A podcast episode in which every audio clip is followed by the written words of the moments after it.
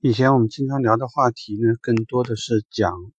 这个库存多了怎么办。那么这期我们讲一个特别的话题，那就是没有库存的时候我们怎么办？呃，这里呢会分为五种不同的情况跟大家聊，所以这一期的话题可能时间会稍微长一点。一种情况是新车上市，新车上市我们知道会出现什么情况呢？就是没有很多客户想做小白鼠。所以有些客户呢会抱着一个观望的态度，但是对于我们来讲，可是时不我待。所以我们需要解决的问题呢，就是怎么引导前面的那批客户尽快的下订单，满足我们万一车一旦压进库的时候，我们怎么交付，怎么减少我们的资金风险，减少我们的资金压力。呃，以前我们做的比较多的一种做法呢，叫快乐等待金。其实说的直白一点呢，就是说前期你会面临几个问题啊。一方面，给客户是没有让利的，甚至部分车型其实有可能会加价销售。虽然这种情况不多，但是存在。好，那我们在运作的时候呢，会给客户做一个快乐的等待。快乐等待嘛，那就是说客户呢，只要你下定，好，从你下定这一天。我按照这个支付宝，或者按照银行定期，或者按照某一个理财产品，给你做一个这个回报，就是按照你定金进行这个利率折算。实际上呢，你是预先算好了，我对于首批给我下订单的客户，实际上我就是返多少钱，或者我给你赠送价值什么什么范围的东西。但是我在表述当中，我们就是按照。这个什么年复利率啊，或者是日息多少多少啊，偷换一个概念，不要让客户过多的关注在你到底给他多少钱，并且这个时候会给销售顾问下一个基础的订单金额目标，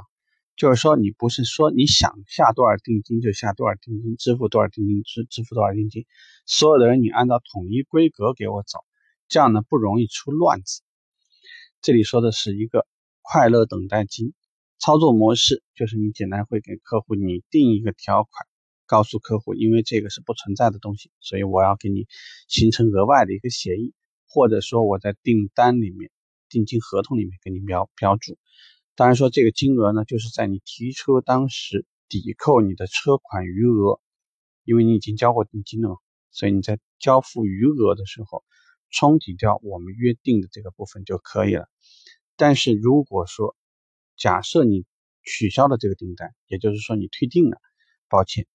这个所有的所有的权益就没有了。为什么呢？本身我们就说好了，你是买这车，你快乐的等待，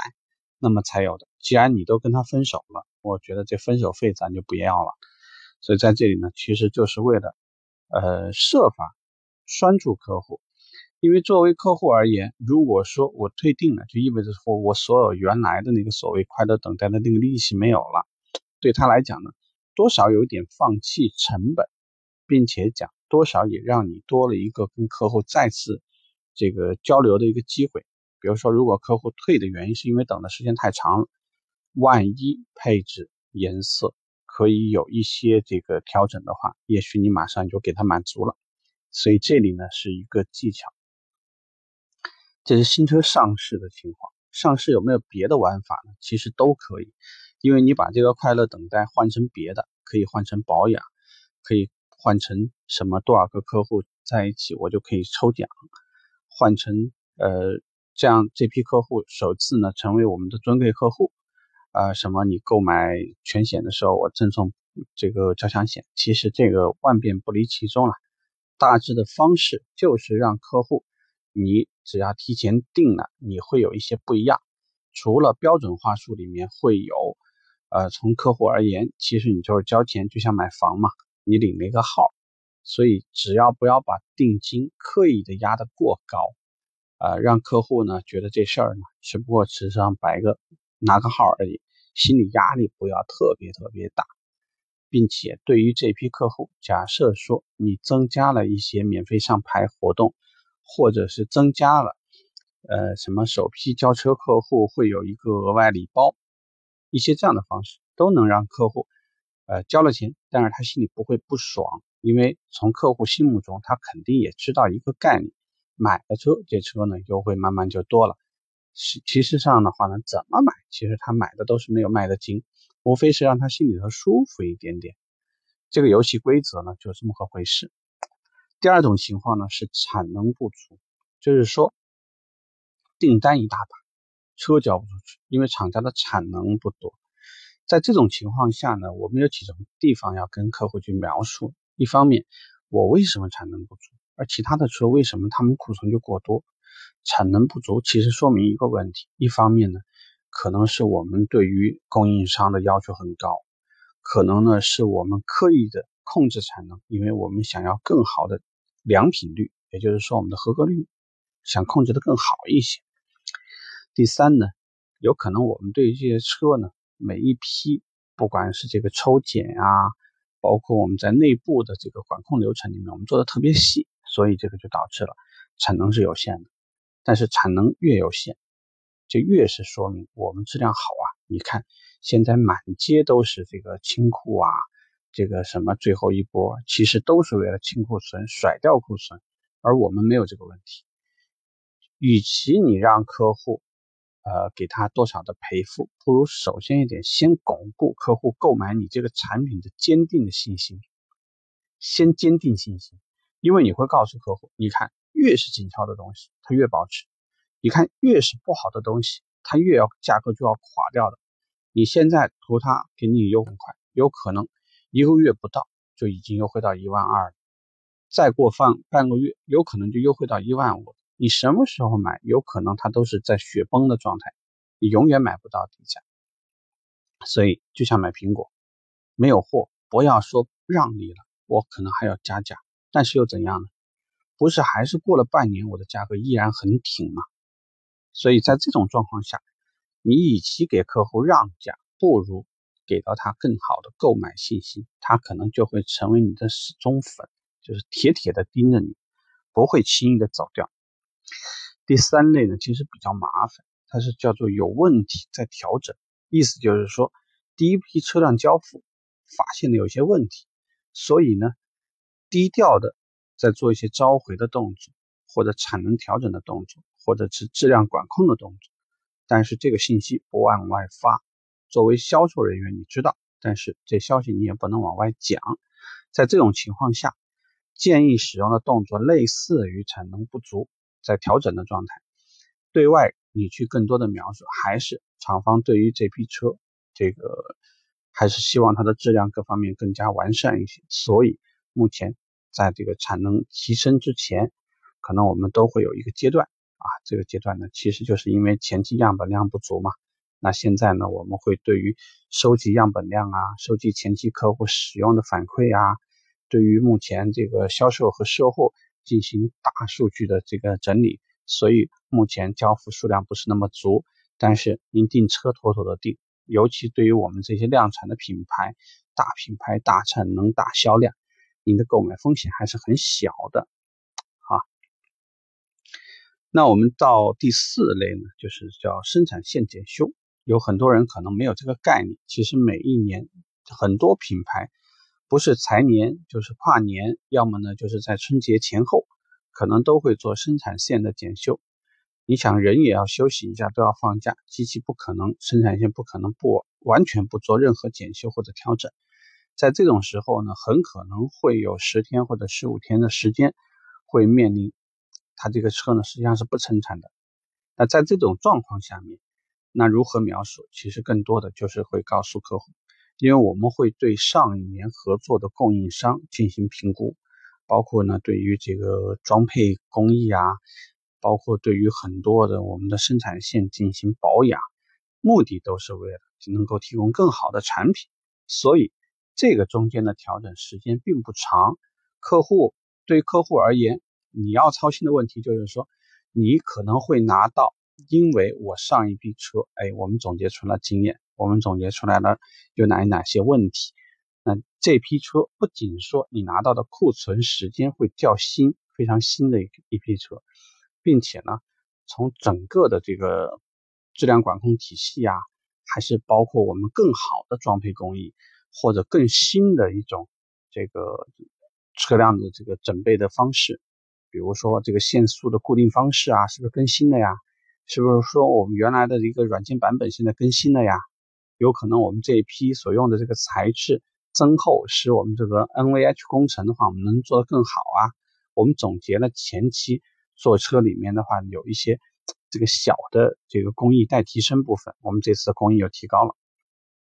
这个都可以让客户在遇到此类问题的时候，能对你好像不会有那么多负面的意见，依然该订车订车，该等待等待，也不会有什么问题。那最后一类呢，是跟天气有关了，那就是运输泊运的问题。因为我们如果涉及到从北往南走，那这个天气不好，路面结冰，加上呢运力又减少。因为我们之前聊过，大平板转成小平板，以前一台车大平板可以运二十多台车，现在可能只能运八台车、十台车，可能大部分车连十二台都运不到。这样的你就可以想象，等于是说运力减半了。在这样的情况下，我们如何解释？客户如果着急用车，只要你的车踩到他交付或者是必须用车的最后时间，一样的要跟客户说。再怎么说，尽量别对付，因为一台车你怎么说在手上还得用个五年。人家为什么有车？不是说一定是什么车辆，人家的储备量很大。说的白一点，还是说你本来能买一个 iPhone。但是这 iPhone 没到，因为这个可能物流上出了一点问题，因为这个原因，你可能就买了一个对付着买了一个这个国产的可能不怎么知名的品牌，你觉得这个有意思吗？毕竟讲，你还可能在未来的一年到两年啊，因为换手机比较频繁一些嘛，你还需要在这么一年两年的时间，天天用那卡顿的不得了，拍照效果不好，并且电池又不怎么不怎么用，不怎么好用，而且呢。它这个软件的使用的这个体验又不是很好，你用这个又何苦呢？对不对？那其实总的目的就是想告诉客户，你在做一个如此大的决策的时候，既然你已经做了一个很明智的选择，选择了我们，那么对于物理条件，说的不好听，你再怎么着急，真就急这么两天吗？就就是每天打车，又能让你增加多少多少麻烦？这样行不行？如果在如此这样的情况下，你依然选择我们，而且对于一批非常非常特别的客户，只要你觉得我整个的利润成本能够支持，OK，我给你支持一笔交通这个交通什么什么费用。其实这个立项呢，你是可以根据当地的文化和根据当地客户比较喜欢的方式去设计。为什么我们没有办法刻意的去描述一个东西？因为文化差异不同。这个地方呢，你叫一个什么什么交通费用补贴没有问题。可能对别的地方，有些地方他比较较劲，他就觉得你肯定是做错了嘛。所以这个属于是你的一个赔偿。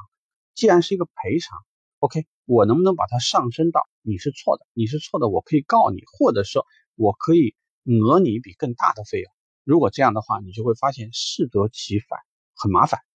所以这个呢，建议各个地方根据市场的情况，根据市场部和销售部跟客服部你们在一起，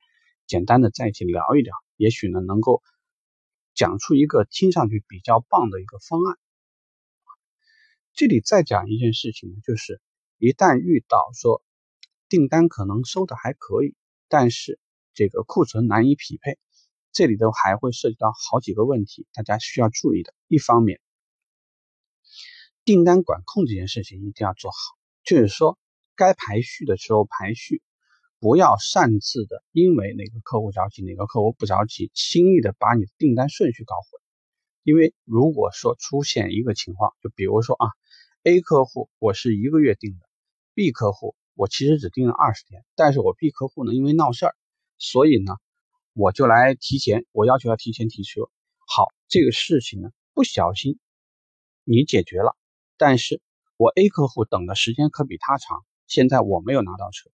这里就会涉及到，如果一旦被告被知晓的情况下，那么可能不是客户投诉，就可能会索赔，或者呢就会闹事，这个都会给你企业里面的，呃，